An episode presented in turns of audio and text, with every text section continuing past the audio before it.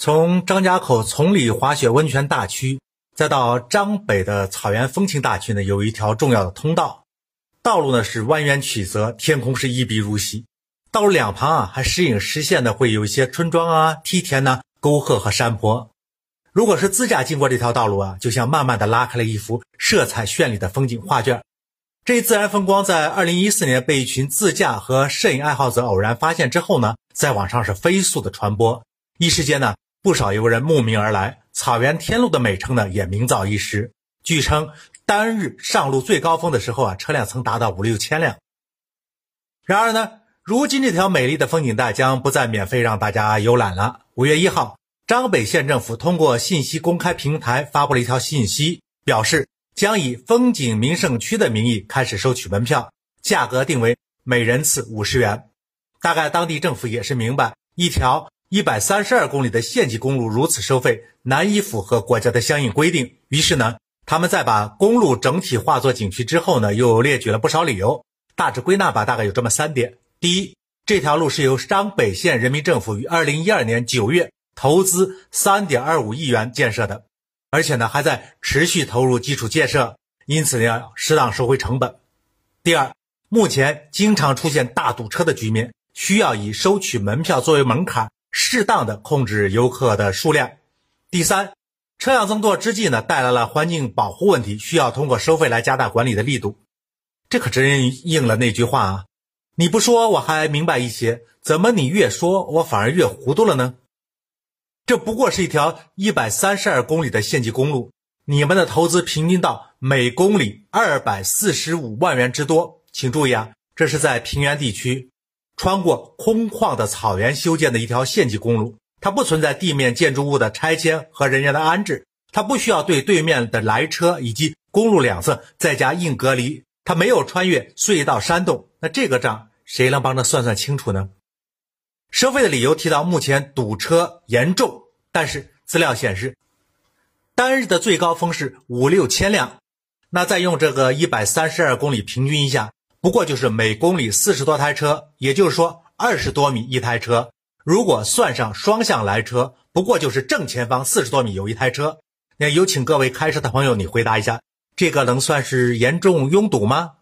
另外呢，资料还显示。通过这条路进入景区的游客每年是二十二点三万人。我们这样再平均一下，每天不过就是六百来人。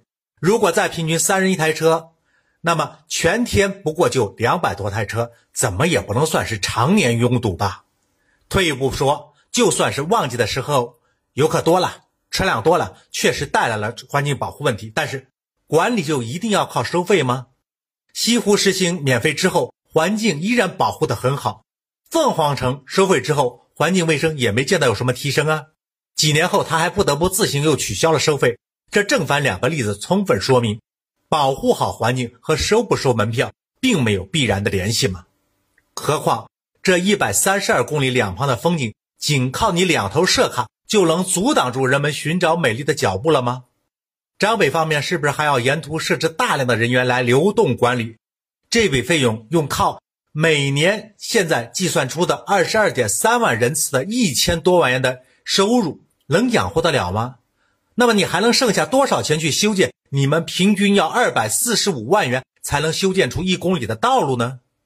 更重要的是，张北县政府擅自把一条县级公路整体化为收费的风景名胜区的依据是什么？通过了哪级政府和哪个部门的审批？如果这些必要的程序都没有走，那可就涉嫌行政违法了呀！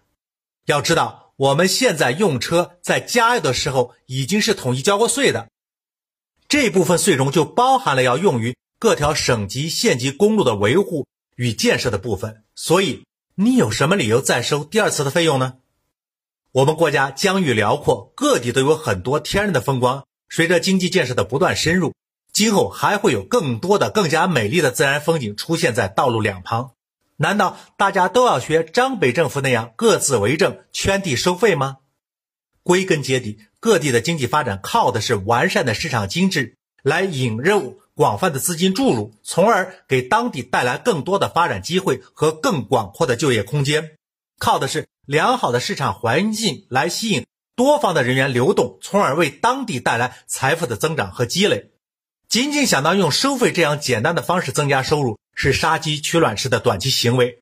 自作聪明的对外人为的设置门槛，狭隘的自我保护，是背离市场规律的不可持续发展的错误方式。东南西北路迢迢，不是非要走哪条。张北公路虽然漂亮，在我们国内也并不唯一。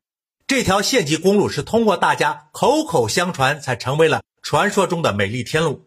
那么，也完全有可能。因为被人加上收费的闸门之后，再被大家口口相传，再度回到人少车稀的冷清场面。凤凰古城的门票收了之后，不得不自动放弃的前车之鉴，可并不遥远呢。